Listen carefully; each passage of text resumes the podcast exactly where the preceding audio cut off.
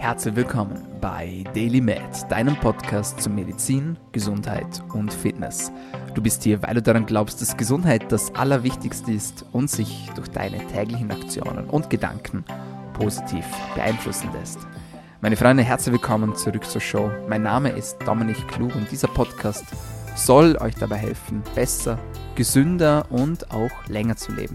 Dafür haben wir auf wöchentlicher Frequenz Gesundheitsexpertinnen und Experten bei uns zu Gast und bringen euch die Informationen, die Themen, die relevanten Dinge, was Gesundheit betrifft, was Biohacking betrifft, direkt zu euch ins Wohnzimmer.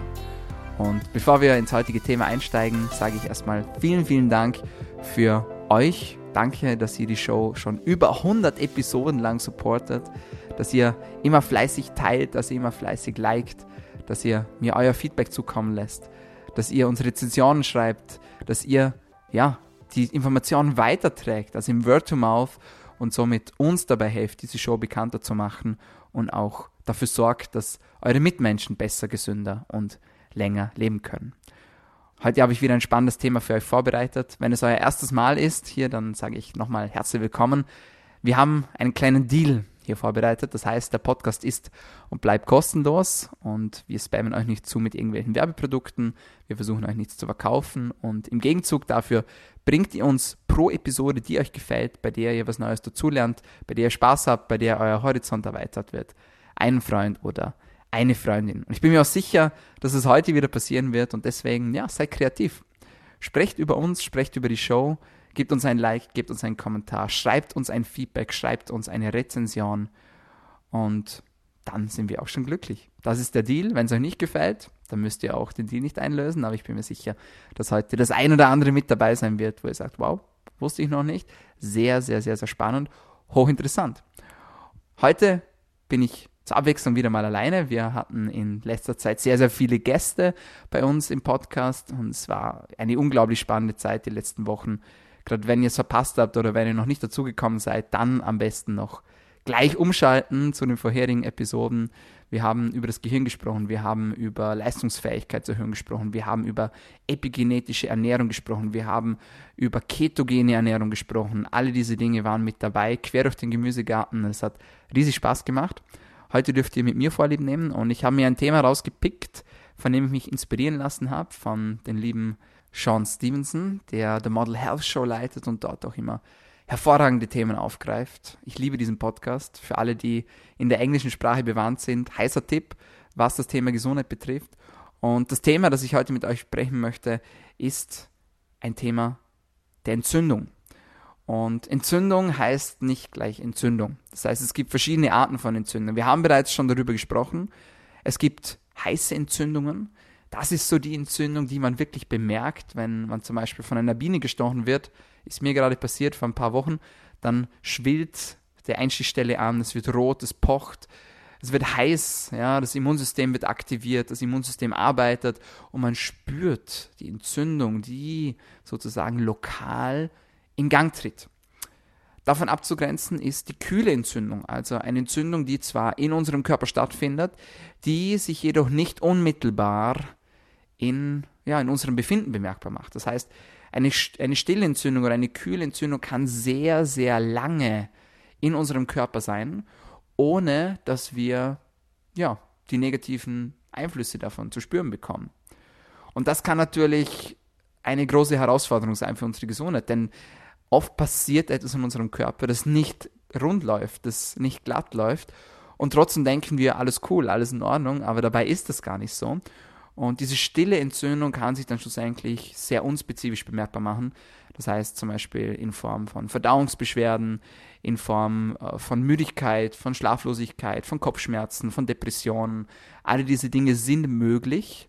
Und da muss man den Auslöser finden, da muss man die Ursache finden und diese therapieren um schlussendlich diese kühle Entzündung wieder in den Griff zu bekommen.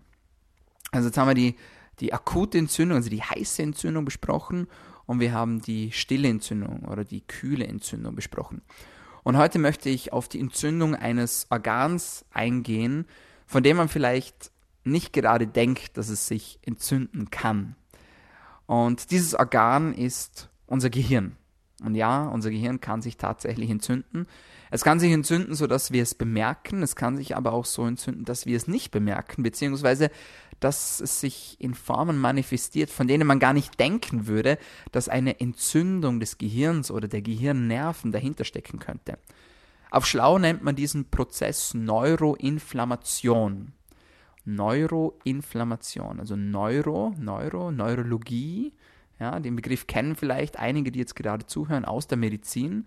Also ein Neurologe, der, der Nervenarzt, der sich also mit der Erkrankung der Nerven bzw. des Gehirns, des zentralen, des peripheren Nervensystems beschäftigt. Und Inflammation. Inflammation kommt von dem englischen Wort Inflammation, was so viel bedeutet wie to set on fire, also etwas anzünden und das passt im wahrsten Sinne des Wortes, gerade wenn man von Entzündung spricht, weil man sich ja diese klassische Entzündung so als Hitze vorstellt und ja, vielleicht so ein bisschen als Feuerbrand auch vorstellen kann. Also Neuroinflammation, das ist so der Überbegriff, den, über den ich gerne heute sprechen möchte. Und hochinteressanterweise weiß man heutzutage, dass viele neurodegenerative Krankheiten, also Erkrankungen, die sich in unserem neuronalen System manifestieren, sich dieser Grundlage der Neuroinflammation bedienen. Das heißt, Entzündung ist stets die Ursache von Krankheiten. Das wissen wir schon seit vielen, vielen Jahren. Am Anfang steht immer die Entzündung. Und so kann es natürlich auch im Gehirn oder im zentralen Nervensystem zu einer Entzündung kommen und diese kann dann die Grundlage bieten, damit sich verschiedene Krankheiten breit machen können. Das Problem ist allerdings, dass wir in unserem Gehirn selbst, in unserem Gehirn selbst, das ist ja ein faszinierendes Organ, ja, macht gerade mal 2% unseres Körpergewichtes aus, verbraucht allerdings 25% der zugeführten Energie. Das ist ein Viertel der Energie, die wir unserem Körper zuführen, wird von unserem Gehirn weggeknabbert. Also das Gehirn ist ein sehr, sehr hungriges Organ. Und das Problem am Gehirn ist, dass es per se keine Schmerzrezeptoren besitzt. Das heißt, normalerweise, wenn wir eine Entzündung haben oder wenn wir irgendwo Schmerz verspüren, dann wird das direkt in unser Gehirn weitergeleitet und wir bemerken, hoppala, an dieser Stelle in meinem Körper tut es mir weh, da ist es rot, da brennt es, da muss wohl eine Entzündung vorliegen. Aber das Gehirn selbst besitzt diese Schmerzrezeptoren nicht. Das heißt im Klartext, es gibt auch kein Alarmsystem, das uns darauf hinweisen kann, aufpassen, da passiert jetzt gerade etwas, richte deinen Fokus darauf, schau, dass du das therapierst, schau, dass du das in den Griff bekommst. Das gibt es in unserem Gehirn nicht. Was es allerdings gibt, sind die Effekte. Und die Effekte von einer Gehirnentzündung sind sehr, sehr individuell und sind sehr, sehr breit gestreut. Als Überbegriff möchte ich mal so den, den Begriff oder das Wort der hypothalamischen Entzündung in den Raum werfen hypothalamische Entzündung. Der Hypothalamus ist ein Teil unseres Gehirns, das man sich vorstellen kann wie ja, das Oberhaupt einer Bundesregierung. Das Oberhaupt einer Bundesregierung, das sozusagen für alles verantwortlich ist, das alles delegiert. Und das ist unser Hypothalamus. Das heißt, bevor unsere, unsere Hypophyse zum Beispiel, also unsere Hirnanhangsdrüse, Hormone ausschütten kann, wartet sie auf verschiedene Botenstoffe vom Hypothalamus. Das heißt, der Hypothalamus sagt unserer Hypophyse, mach mal dieses und dieses und dieses Hormon. Also er ist sozusagen übergeschalten. Er ist der Bürgermeister sozusagen oder ähm, der Bundespräsident sozusagen unseres Körpers und er reguliert alles. Und wenn dort das Feuer brennt, wenn dort eine Entzündung passiert, dann haben wir ein Problem. Und wie ich schon angeteasert habe, können die Folgen bzw. die Effekte dieses Problems sehr, sehr breit und sehr, sehr individuell sein. Man weiß heute, dass zum Beispiel manche Formen des Übergewichts oder manche Formen von Alzheimer-Erkrankungen dieser hypothalamischen Entzündung bzw. dieser Neuroinflammation zugrunde liegen. Aber auch verschiedene Symptome, wie zum Beispiel kognitive Leistungsschwäche, also wenn man sich Dinge nicht mehr so gut merken kann. Ja, alle diese Dinge, wo man weiß, da stimmt irgendwas nicht mit mir, mein Gehirn funktioniert nicht mehr so richtig, ich kann mir Sachen nicht mehr so richtig merken, ich kann mich nicht mehr so gut konzentrieren, das könnten alles Folgen sein von einer Neuroinflammation oder von einer hypothalamischen Entzündung. Sehr, sehr spannend, sehr, sehr interessant. Jetzt muss man sich natürlich fragen, gut, wenn dieses Gehirn so sensibel ist und so anfällig ist für diese Entzündungsprozesse, warum gibt es denn nicht einen Schutz? Wir haben ja schon oft über den Darm gesprochen und den Darm als Mauer für unseren Körper. Und wir haben schon oft über verschiedene Abwehrmechanismen gesprochen, wir haben über das Immunsystem gesprochen, wir haben teilweise auch schon über die Haut gesprochen. All diese Dinge helfen uns, Eindringlinge bzw. Schädlinge von unserem, Körper, von unserem Körper fernzuhalten. Warum gibt es das in unserem Gehirn nicht, wäre jetzt doch die logische Frage. Und die Antwort ist, es gibt einen Schutzwall, der unser Gehirn davon beschützen sollte, damit Entzündungsprozesse gar nicht erst entstehen können, beziehungsweise damit Eindringlinge gar nicht erst in unser Gehirn gelangen können. Und dieser Schutzwall nennt sich die Blut-Hirn-Schranke, kurz auch BHS genannt. Also die Blut-Hirn-Schranke ist eine hochaktive, hochkomplexe, hochentwickelte Sicherheitsschranke, die nur gewissen Dingen erlaubt, in den Blutkreislauf des Gehirns einzutreten. Das muss man sich auf der Zunge zergehen lassen.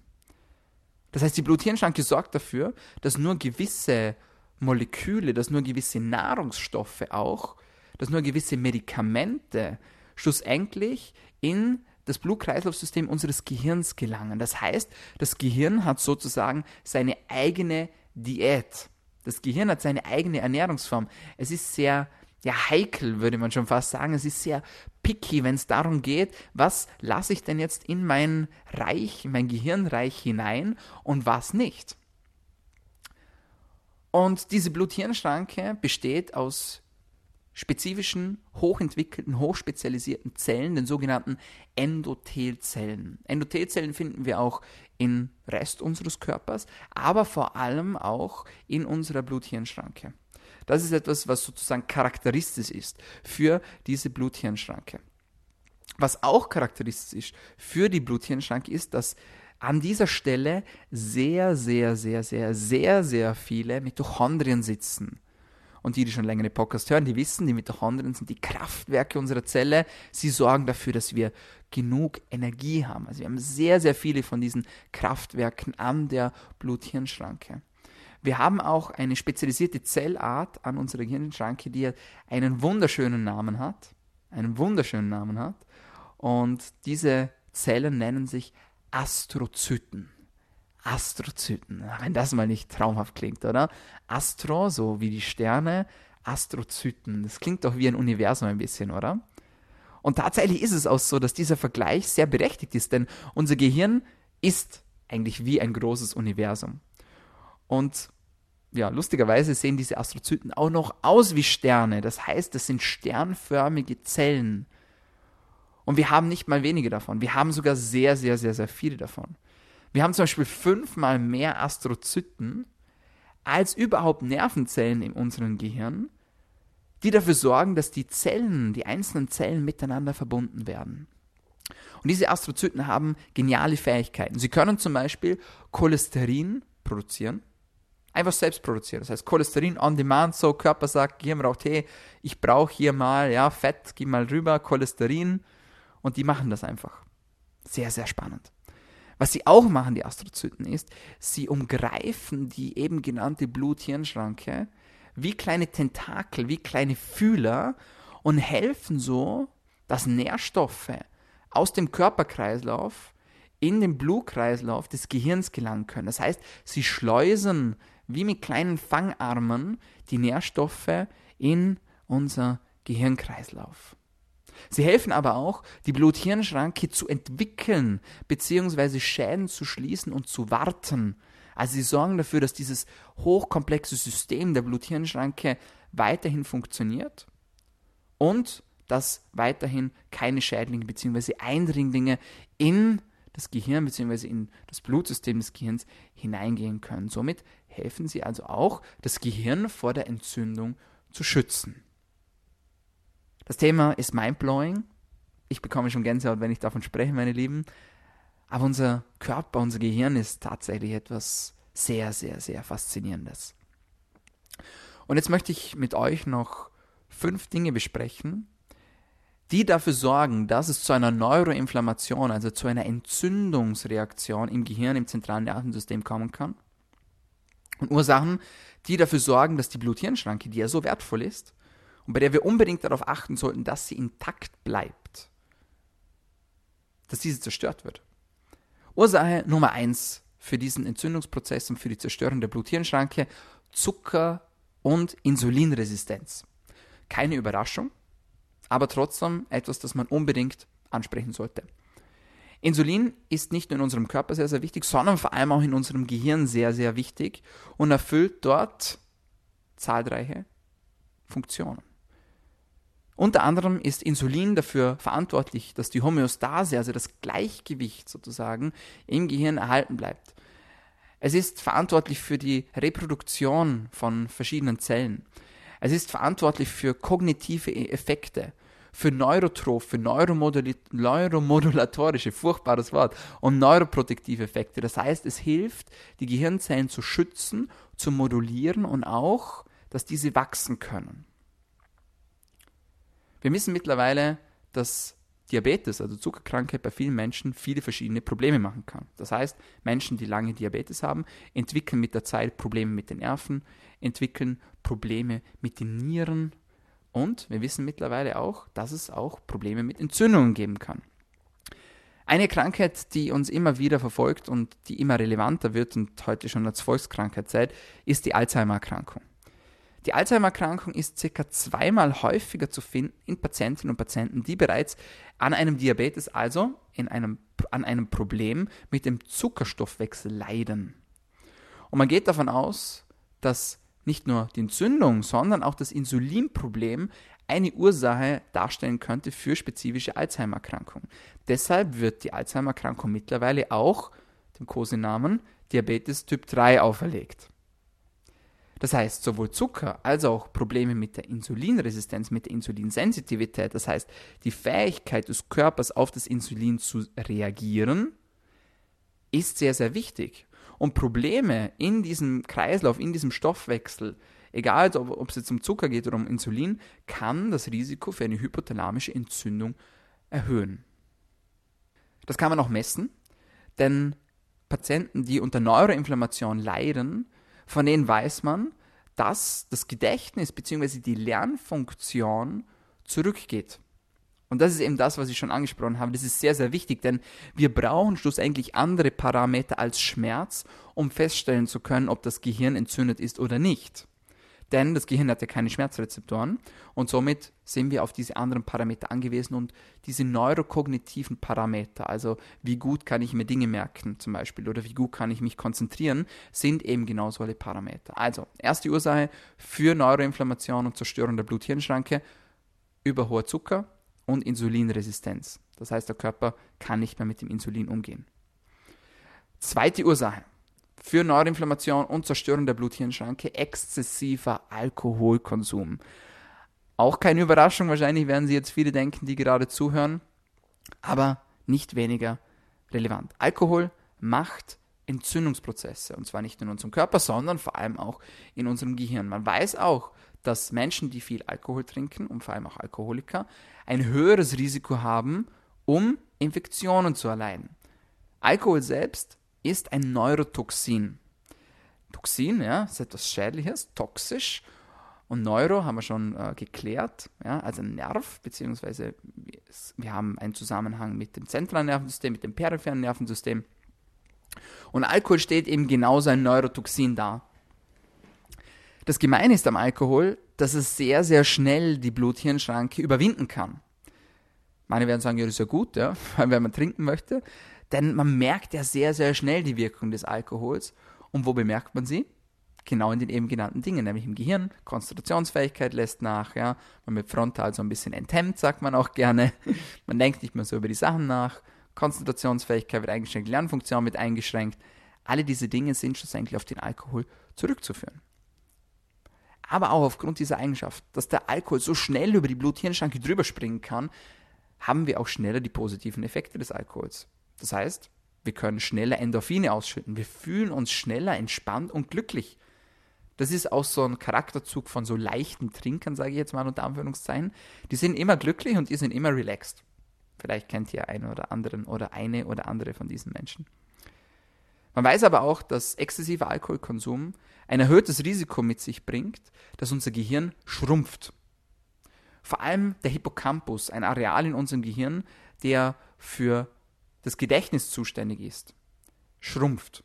Wir sehen das auch sehr, sehr oft wieder bei Alzheimer-Erkrankungen. Da schließt sich der Kreis wieder. Denn unser Hippocampus fungiert auch als Zelllager, also als Ersatzlager. Und wenn wir uns Menschen anschauen mit Alzheimer-Erkrankungen, dann sieht man, dass dieser Hippocampus bzw. die Zelldichte im Hippocampus weniger und weniger, dünner und dünner wird und schlussendlich bemerken wir die ersten Symptome der Alzheimer-Erkrankung. Das heißt auch im Umkehrschluss, und da gibt es auch sehr coole Studien dazu, desto höher die Dichte ist im Hippocampus, also höher die Zelldichte ist im Hippocampus, desto länger haben wir einen Puffer, desto länger haben wir eine Reserve, damit wir erst später merken, dass die Alzheimer-Erkrankung eingetreten ist, also dass unser Gedächtnis nachlässt, dass unsere Merkfähigkeit, unsere Lernfähigkeit nachlässt. Und hochinteressanterweise kann man das sogar in eine Relation setzen. Das heißt, desto mehr Alkohol, das man trinkt, desto schneller, desto exzessiver passiert diese Gehirnschrumpfung, beziehungsweise desto schneller und exzessiver passiert diese Schrumpfung des Hippocampus. Das war Ursache Nummer zwei für die Neuroinflammation und Zerstörung der Blut-Hirn-Schranke. Ursache Nummer drei, und das beschäftigt uns schon seit viel zu langer Zeit, das sind Viren. Die Viren können die Blut-Hirn-Schranke durchlässig machen. Sie können sie durchlässig machen. Muss man sich wirklich vorstellen. Also dieser hochspezialisierte Sicherheitstrakt wird einfach löchrig, eigentlich wie beim Leaky Gut Syndrom. Machen Viren die Blut-Hirn-Schranke einfach kaputt. Vor allem Covid kann das machen, also Coronaviren. Und man sieht es auch bei Menschen, die an Corona versterben, unglücklicherweise, dass diese ein Problem haben mit der Blut-Hirn-Schranke, beziehungsweise mit dem Endothel. Man hat herausgefunden, dass Covid nicht nur die Atemwege betrifft, sondern dass es das Endothel betrifft. Und dadurch, dass wir diese Endothelzellen überall in unserem Körper haben, zum Beispiel in der Lunge, zum Beispiel aber auch äh, an unseren Blutgefäßen, aber auch eben im Gehirn, manifestiert sich die Covid-Infektion bei manchen Menschen als systemische Erkrankung und macht nicht nur Probleme in der Lunge, sondern eben auch Probleme mit den Blutgefäßen. Und diese Innenschicht der Blutgefäße, da können wir noch ein bisschen tiefer reingehen, das finde ich hochspannend. Die Innenschicht unserer Blutgefäße, also dieses Endothel, ist normalerweise glatt wie ein Eislaufplatz, bei dem gerade die Eismaschine drüber gefahren ist. An alle Wintersportler, die gerne Eislaufen gehen, die kennen das. Wenn die Eismaschine drüber fährt, dann ist es glatt, dann kann man entlang sliden auf dem Eis, ja, richtig cooles Erlebnis. Und unsere Blutgefäße sind ähnlich, die müssen auch richtig glatt und slippery sein damit wir keine Probleme bekommen. Wenn das nicht der Fall ist, wenn das Ganze rau wird, wenn, wenn wir da die Chance geben, dass sich Dinge festhalten, dass da ähm, ja, Dinge stecken bleiben, dann bekommen wir ein Problem nicht nur mit den Blutgefäßen, sondern auch mit thromboembolischen Ereignissen. Das heißt, die Blutgefäße schließen sich und es schießen sich kleine Embolien ab, die dann schlussendlich wiederum irgendwo stecken bleiben können. Und dieses Phänomen kennen wir dann als Schlaganfälle bzw. als Herzinfarkte. Und da weiß man ja auch mittlerweile, dass die Covid-Erkrankung da sehr, sehr maßgeblich daran beteiligt ist und dass manche Menschen eben eine systemische Infektion bekommen von der Covid-Erkrankung und dann eben nicht nur Probleme in der Lunge haben, sondern zum Beispiel auch mit Schlaganfällen, mit Herzinfarkten, aber auch, und da schließt sich der Kreis jetzt wieder, mit Gehirnentzündung. Das heißt, Blut-Hirn-Schranke wird durchlässig, Covid kann das Endothel und auch das Gehirn angreifen und dann haben wir sozusagen das Problem. Hochinteressant. Nächste Ursache für Neuroinflammation und durchlässige Blut-Hirn-Schranke, Pestizide. Pestizide sind ein Thema, über das wir mal einen eigenen Podcast machen können. Denn Pestizide werden mittlerweile überall drauf gesprüht. Wir versuchen, die Ernte bzw. Obst und Gemüse vor irgendwelchen Schädlingen zu schützen, vor Tieren zu schützen. Was wir aber vergessen, ist, dass wir selber auch Tiere sind und dass uns verschiedene Pestizide bzw. Insektizide genauso zusetzen können wie diesen Tieren. Das heißt, auch Pestizide wirken neurotoxisch und können Hirnschädigungen bewirken. Es gibt zum Beispiel ein Pestizid, das sich Chlorpyrifos nennt, unaussprechlicher Name, müsst ihr euch nicht merken, aber Chlorpyrifos von dem man herausgefunden hat, dass wenn Mütter, also schwangere Mütter, diesem Insektizid ausgesetzt waren, dass es zu Hirnschädigungen in Kindern gekommen ist. Deswegen hat man das Ganze dann, spät aber doch, verboten. Nämlich seit 2020 ist es in der EU verboten. auch hochinteressant. Pestizide können dieses System schwächen und auch kaputt machen. Und fast zu guter Letzt Übergewicht. Übergewicht kann ebenfalls zu Neuroinflammation führen, beziehungsweise kann auch eine Folge sein von Neuroinflammation. Das heißt, Körperfett hat nicht nur die Aufgabe des Körperfetts, sondern wir wissen mittlerweile auch, dass Körperfett sehr, sehr wichtig ist für unseren Hormonaushalt und auch sehr, sehr wichtig ist für Entzündungsprozesse. Das heißt, desto mehr Körperfett, das wir einlagern, desto mehr Probleme machen wir uns mit Entzündungsprozessen und auch mit unserem Hormonhaushalt. Eine weitere Ursache von Entzündung im Gehirn bzw. als Zerstörer der Blut-Hirn-Schranke und das sind Leberschäden. Leberschäden. Leberschäden gehören zu den Top 10 Todesursachen in den Vereinigten Staaten von Amerika. Die Leber hat sehr, sehr viele Aufgaben. Nicht nur als Entgifter, sondern auch zum Beispiel was das Blutgerinnungssystem betrifft. Das gesamte Blut wird einmal pro Minute in der Leber durchgefiltert.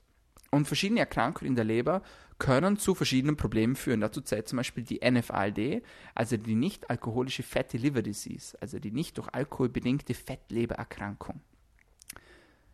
Das kann auch, also wenn sie dann durch Alkohol bedingt ist, durch Alkohol bedingt sein und dann ist es die alkoholbedingte Fatty Liver Disease.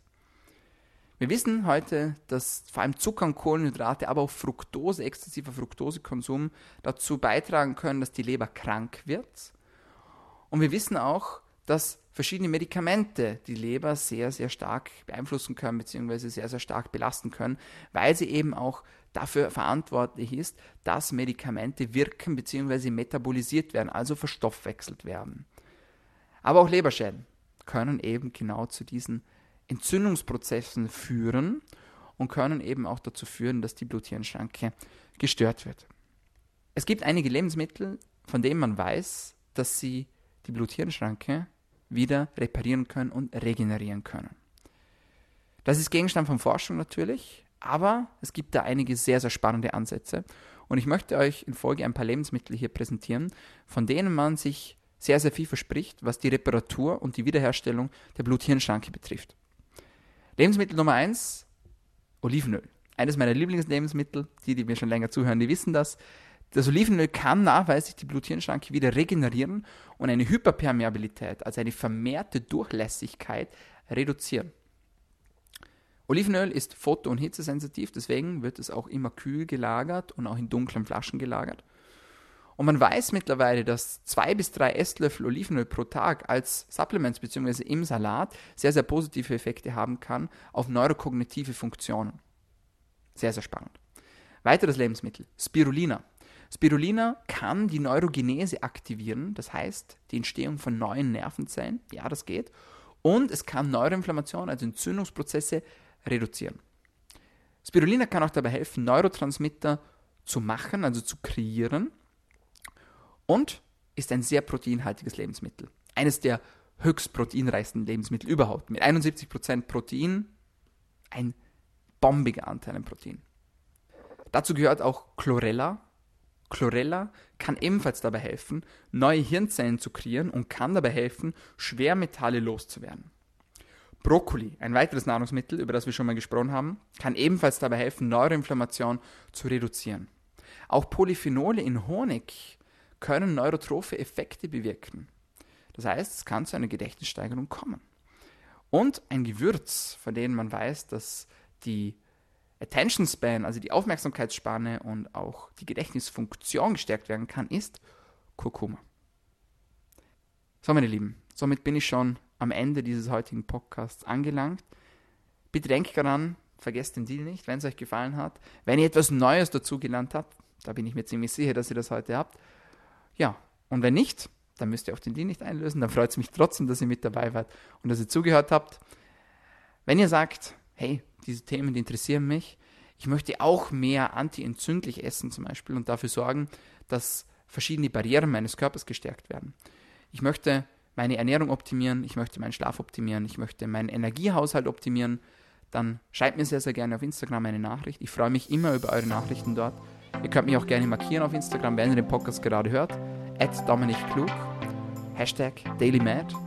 Und ja, wie gesagt, ich freue mich sehr, dass ihr mit dabei wart. Ich freue mich sehr, dass ihr so fleißig einschaltet, dass ihr so treue Hörerinnen und Hörerinnen seid. Und ich wünsche euch jetzt einen wunderschönen Tag. Bis zum nächsten Mal. So, meine Freunde, das war's für heute bei Daily Med, deinem Podcast zu Medizin, Gesundheit und Fitness. Wenn es dir gefallen hat, dann abonnieren uns doch gleich noch. Wir sind auf allen gängigen Podcast-Kanälen, vor allem aber auf Soundcloud, auf Spotify und auf iTunes vertreten. Vielen Dank fürs Einschalten, vielen Dank fürs Dabeisein und bis zum nächsten Mal. Bleibt gesund.